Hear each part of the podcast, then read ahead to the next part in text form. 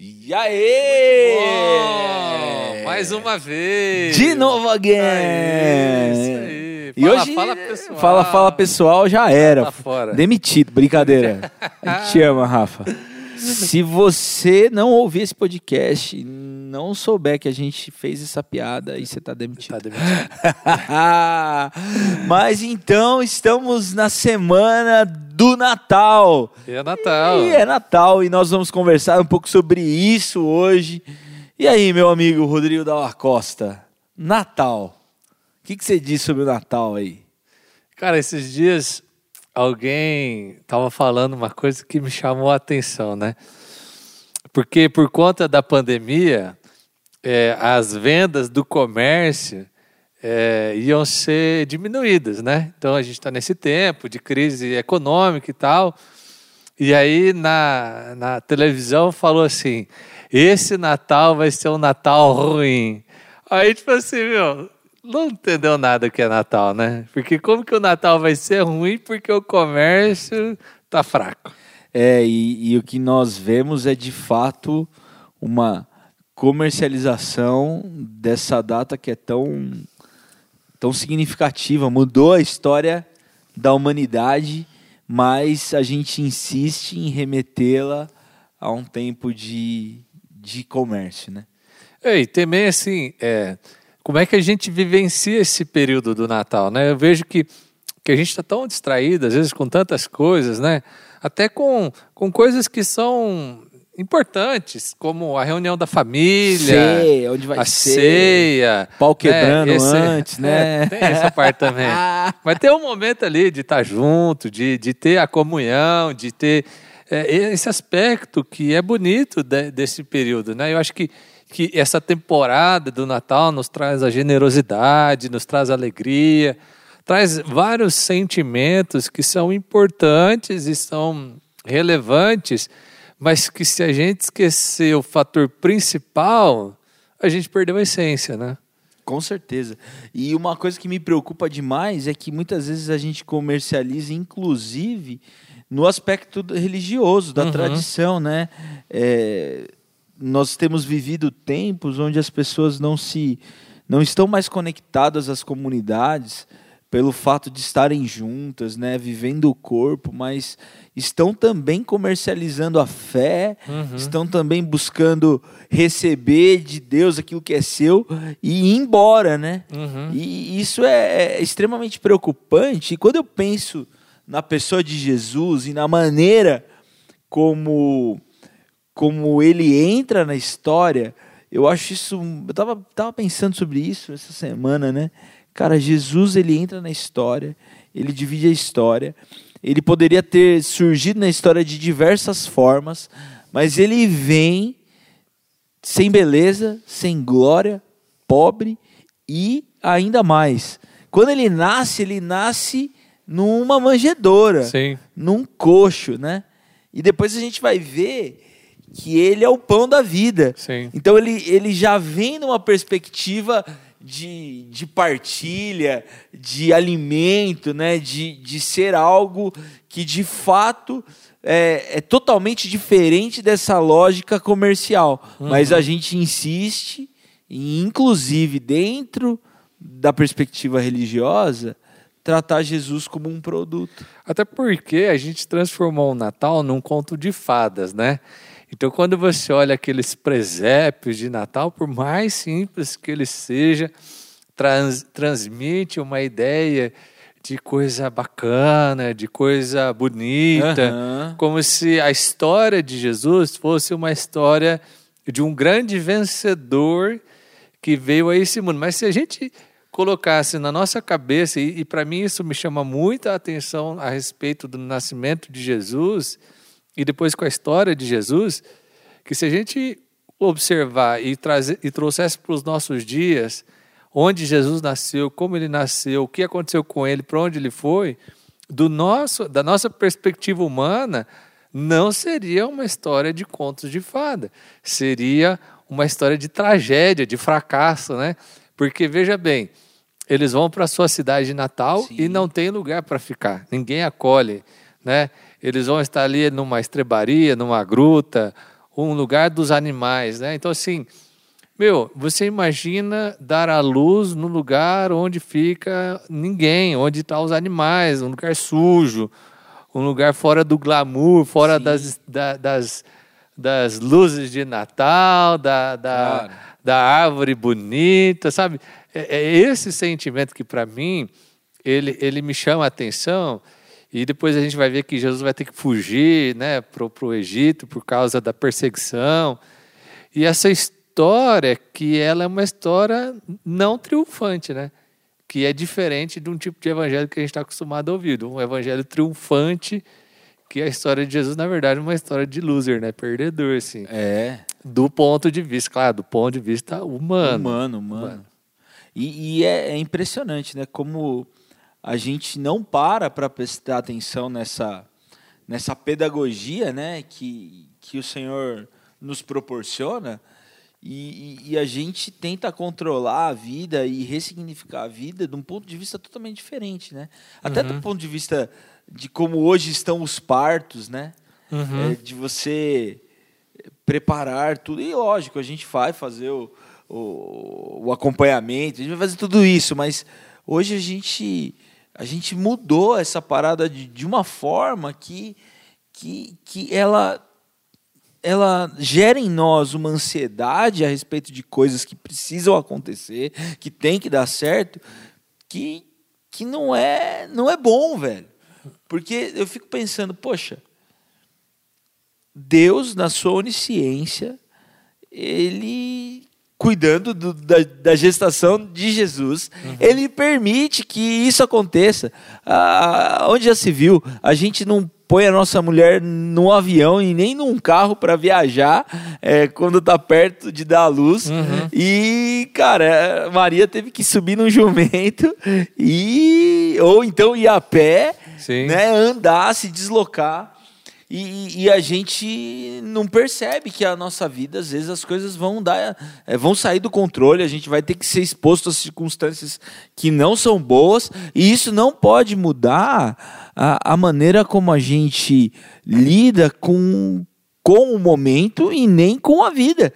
Eu vejo o Natal hoje, né? A gente tem momentos tão de tensão, né? E envolvendo famílias, esse encontro e Sim. tudo mais. E isso foge muito da lógica de Jesus, uhum. né? É, a gente não tem uma evidência, por exemplo, no texto bíblico da Maria se queixando. Sim. De que ela estava num lugar inadequado. Uhum. A gente não tem é, José morrendo louco, né? É, pelo amor de Deus, não tem um. E, e, às vezes a gente fica assim ansioso com esses encontros, com esses momentos, com a nossa vida de tal forma que a gente não desfruta, que a uhum. gente não não valoriza o, o fato de, de, de, de encontrar, Sim. o fato de lidar com o inesperado. Uhum. Cara, eles tiveram que lidar com o inesperado. E Jesus veio e nasceu uhum. e foi especial, não deixou de ser é, especial para a história humana, apesar de não ser glamuroso, uhum. não é? Uhum. Mas é interessante também pensar nisso, né? Porque o fato dele não ter espaço é porque estava tendo um grande encontro da família, né? Também. É, porque todo mundo voltaria para sua terra natal. Provavelmente havia familiares ali, né? E Jesus não tem onde nascer no meio dessa festa da família. Eu faço um paralelo com hoje. Jesus tem espaço, ele está nascendo é, na tua festa da família.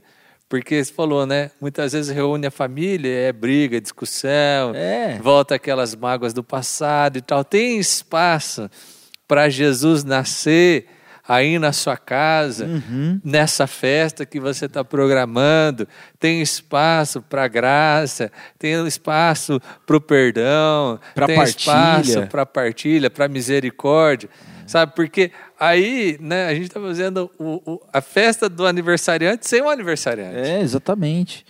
Então, é, isso é algo para a gente, de fato, pensar nesses dias, né? uhum. né? É, e, e, em estando na festa, o que, que você vai fazer na festa, né? Isso. Porque você pode muito bem pegar o seu pão e ir embora, uhum. comer, ou você pode, à luz daquilo que Jesus nos ensina ao longo de toda a sua vida, também pegar o pão, dar graças e partilhar com seus irmãos. Eu ouvi o Paulo Júnior falando é, sobre isso, cara, E eu achei sensacional que ele, ele usa a ilustração de que Jesus veio num, num, num coxo, é, e ele sai do coxo e nos leva à mesa. Uhum. Porque nós não somos animais que, que se movimentam baseado na sua necessidade. Os animais, os outros animais os irracionais se baseiam na sua necessidade. Uhum. Vai atrás da comida, come tudo mais. E eu lembro de um, de um cachorro que a gente tinha numa empresa, cara, e que ele matou o outro cachorro. Porque na hora que o alimento chegou, o cachorrinho foi cheirar lá um pincher, né? Pincher sempre faz as coisas erradas, né? Ele foi cheirar a comida do, do outro cachorro, o outro cachorro mordeu ele lá, era um cachorro grande, Uhum. e ele e ele morreu, velho. E às vezes a gente lida com, com, com os nossos encontros de família ou da fé dessa maneira, né? Querendo pegar a nossa parte. Na nossa parte ninguém tasca. Então eu não posso ter o meu conforto, a minha agenda, é, nada disso afetado, porque afinal de contas eu sou o rei do universo, né? É, eu, sou, eu tenho o reizinho na minha barriga e eu não posso ser. Então eu fico pensando nessas coisas, cara. E Jesus, ele nos mostra ele, isso, né? Ele sai, ele nasce em um coxo, ele é o pão vivo, mas ele nos leva à mesa e reparte tudo que ele tem com a gente, cara. Eu fico pensando sobre o Natal, eu fico pensando que é a, é a melhor oportunidade que a gente tem para fazer aquilo que a gente sempre teve que fazer.